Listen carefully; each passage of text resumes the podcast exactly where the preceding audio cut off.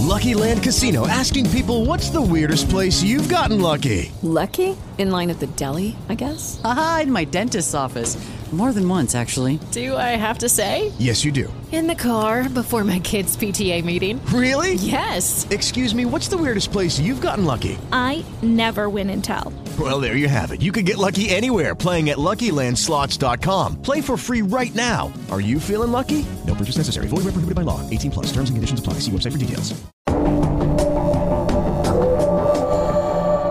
Y si durante el, el, el careo, esa, esa, ese juicio público y contradictorio, que por eso se, se llama así, se demuestra que el, el imputado que después terminó siendo testigo y por, y por ende sacado del expediente, sí tenía que ver y tenía responsabilidad importante en el, en el delito que se está imputando a otro, se demuestra que, no, sí viejo, tú diste los 10 millones para atrás, pero eh, tanta culpa tiene el que mata a la vaca como el que le aguanta la pata y tú aguantaste el rabo de la vaca.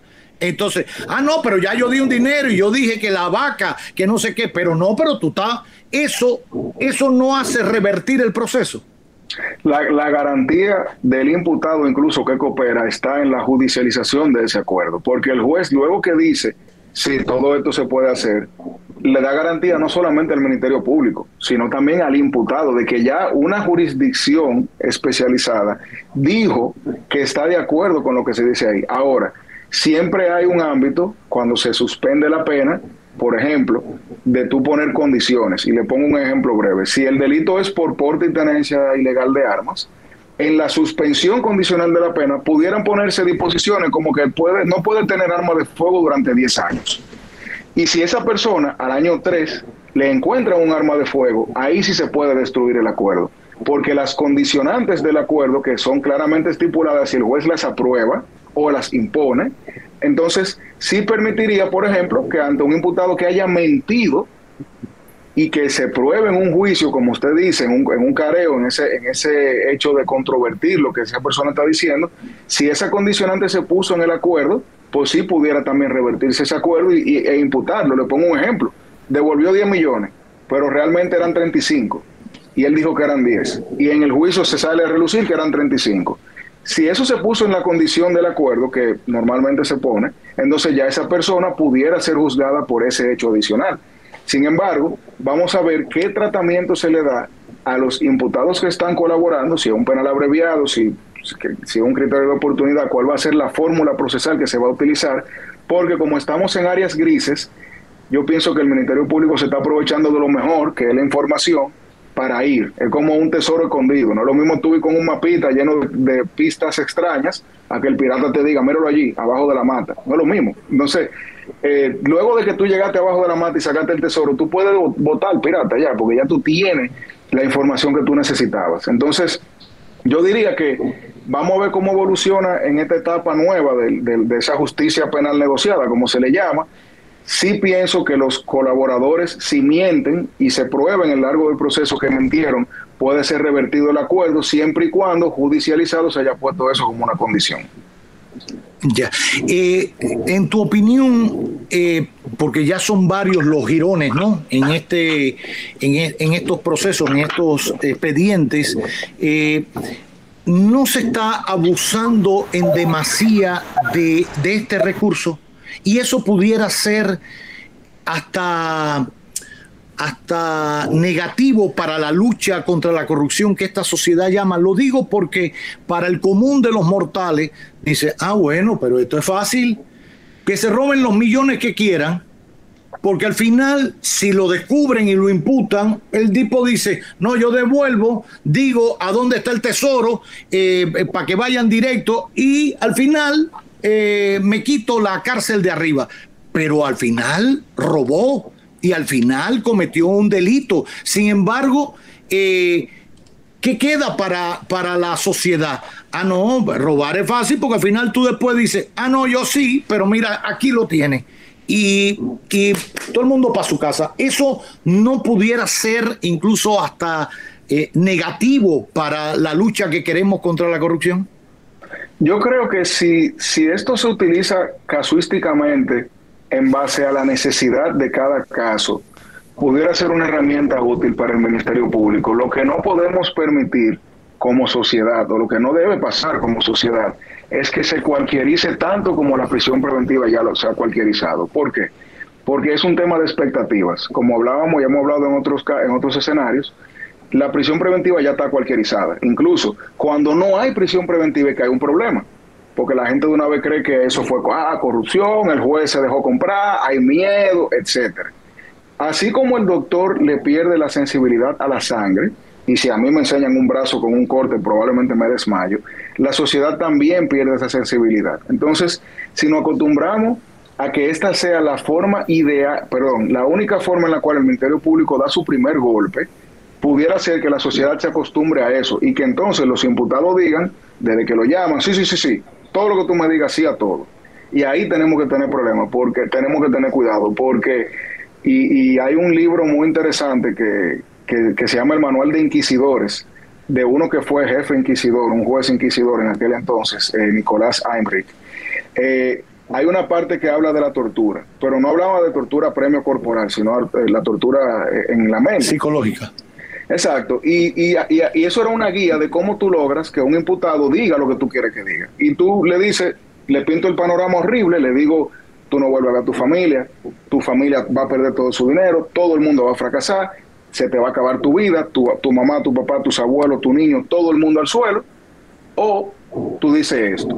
Cuando tú le planteas ese escenario a una persona, esa persona va a decir que sí a lo que sea que tú le digas. Ah. Y ahí es que se puede cualquierizar la figura, porque ese, esa colaboración, si es indiscriminada, constante y reiterada, pudiera desensibilizar a la sociedad, verla casi como una expectativa y que pase lo que tú dices, que la gente diga, bueno, yo voy a ver esto y cualquier cosa hablo. Y eso no es lo que nosotros debemos aspirar, porque evidentemente esas confesiones tienen falencias. Por último, ¿cómo afecta al buen derecho eh, la mención de exfuncionarios peledeístas, así como eh, otras figuras reconocidas, sobre todo del, ámbito deportivo, en expedientes acusatorios, a pesar de que estos no tengan una imputación eh, firme por parte del Ministerio Público. Eso es un, eso, esa sí es un área gris que a mí me, me preocupa. ¿Por qué? Porque yo pienso que si el Ministerio Público hubiese entendido que esas personas cometieron un ilícito, lo que debía hacer era volverlas parte del proceso. Sin embargo, al no hacerlo y mencionar su nombre como parte de esquemas de procesos ilícitos, especialmente en la administración pública, y más con nombres que sabemos que son eh, de mucha importancia por su rol en procesos pasados, sí creo que eso genera un morbo innecesario, que afecta incluso el proceso. ¿Por qué?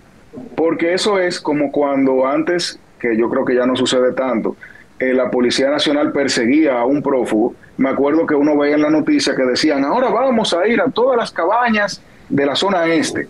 Y yo siempre pensaba, pero tú le estás diciendo, ¿para dónde tú vas? ¿Para dónde tú vas? Entonces, para mí, ese tipo de menciones tiene un doble juego y, estamos aquí viendo casi un juego de risk, el juego ese de, de, mesa, porque de una forma u otra el Ministerio Público está utilizando esa influencia mediática para mandar mensajes y quizás provocar que personas se acerquen, personas de esas se acerquen, porque si ellos ven esas bengalas que se acercan, se acercan, se acercan, tanto así que con nombre y apellido e imputaciones casi directas en una acusación de la cual ellos no tienen nada que ver, ya se está mencionando, pudiera ser una forma de que esa persona se vean seducidas a acercarse y que pase lo que usted estaba diciendo ahorita, de que ya se haga casi una práctica deportiva, el coopero para evitar ese, ese golpe que evidentemente viene por ahí. A mí no me gusta esa práctica porque creo que que, viola su derecho de defensa, los pinta como culpables ante la sociedad cuando no tuvieron la oportunidad ni siquiera de decir, no, mira, yo esto lo compré con esto, o esto es mío, pero al final de cuentas, técnicamente no es ilegal. Lo que sí hubiese o pudiera pasar es que alguna, si alguna de esas personas sienten que fueron dañados en su nombre o en su moral, sí pudieran solicitar al Ministerio Público un desagravio, pudieran, si así lo creen, que yo no creo que sea necesario, eh, pedirle a la, a, la, procuradora, a doña Miriam, algún tipo de investigación de por qué pasó eso, si yo estoy aquí, yo estoy disponible, me hubiesen llamado, pero más de ahí no creo que pase porque al final se revictimizan. Eh, mucha gente me preguntaba cuando eso sucedió, por ellos pudieran someterlo, difamación, injuria, que se tratan como si fuera lo mismo y no lo son. Yo le decía, no, porque es que al final el ciclo de noticias se lo come. Tú haces más manteniendo eso vivo con algún tipo de proceso o requerimiento, y fíjate como ya eso pasó y ya, ya eso pasó, literalmente ya pasó. Entonces, eh, yo pienso que eso no, debe, no debería ocurrir, pero creo que es parte de la, de la teoría del Ministerio Público de, de seducir a esas personas para que se acerquen. Ya. Bueno, hay quienes, eh, eh, por supuesto, los que lo ven desde el lado político, usted lo está viendo desde el lado eh, de las leyes y de la abogacía, los que lo ven desde el lado político dicen, bueno, esa es la parte de la politización de la justicia o del proceso judicial en el que lamentablemente se puede estar cayendo en República Dominicana porque le hemos dado vuelta y, no hemos mencionado, pero yo creo que el haber mencionado a Danilo Medina, por ejemplo, eh, sobre todo ya en, la presentación del, del, expediente para eh, final, para eh, comenzar el juicio de las pruebas y todo, y definir si van a juicio de fondo, quiénes van, etcétera, etcétera, creo que decirlo y de la manera en los calificativos que se le eh, ponía sin hacer una acusación formal, si al final usted dice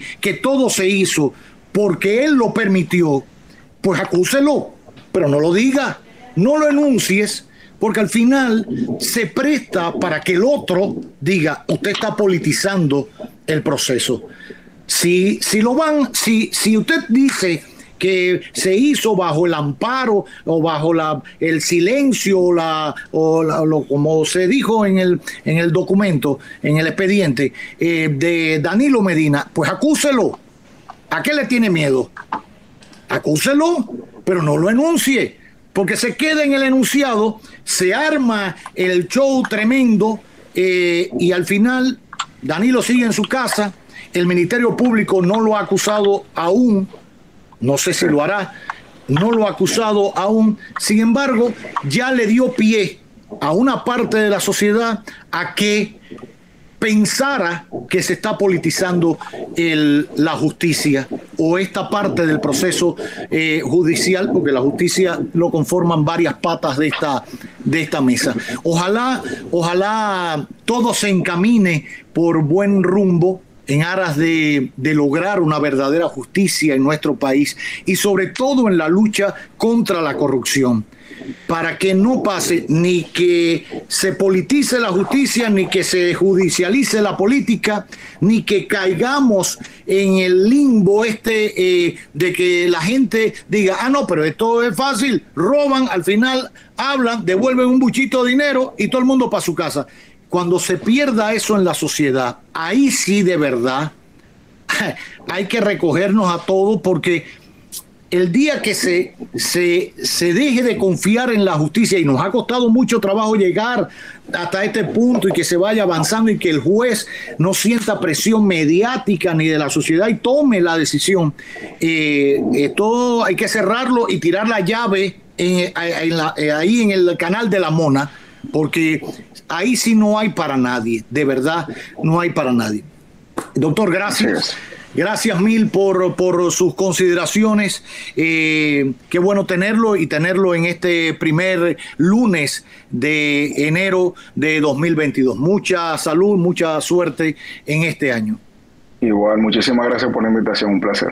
Gracias. Ha sido el doctor Francisco Álvarez Martínez a propósito de los casos que se ventilan hoy en la justicia, el recurso de estas eh, confesiones o delaciones premiadas que de alguna manera eh, eh, la sociedad ha conocido, que ha visto con ejemplo como algunos devuelven dinero, esto y lo otro, la opinión de Francisco, un abogado eh, muy respetado pese a su juventud, y eso es importante, sobre todo para seguir creando una cultura de cómo se debe aplicar la justicia en nuestro país.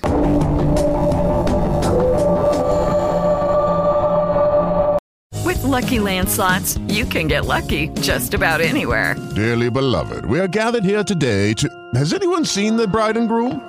Sorry, sorry, we're here. We were getting lucky in the limo and we lost track of time. No, Lucky Land Casino, with cash prizes that add up quicker than a guest registry. In that case, I pronounce you lucky. Play for free at LuckyLandSlots.com. Daily bonuses are waiting. No purchase necessary. Void where prohibited by law. 18 plus. Terms and conditions apply. See website for details.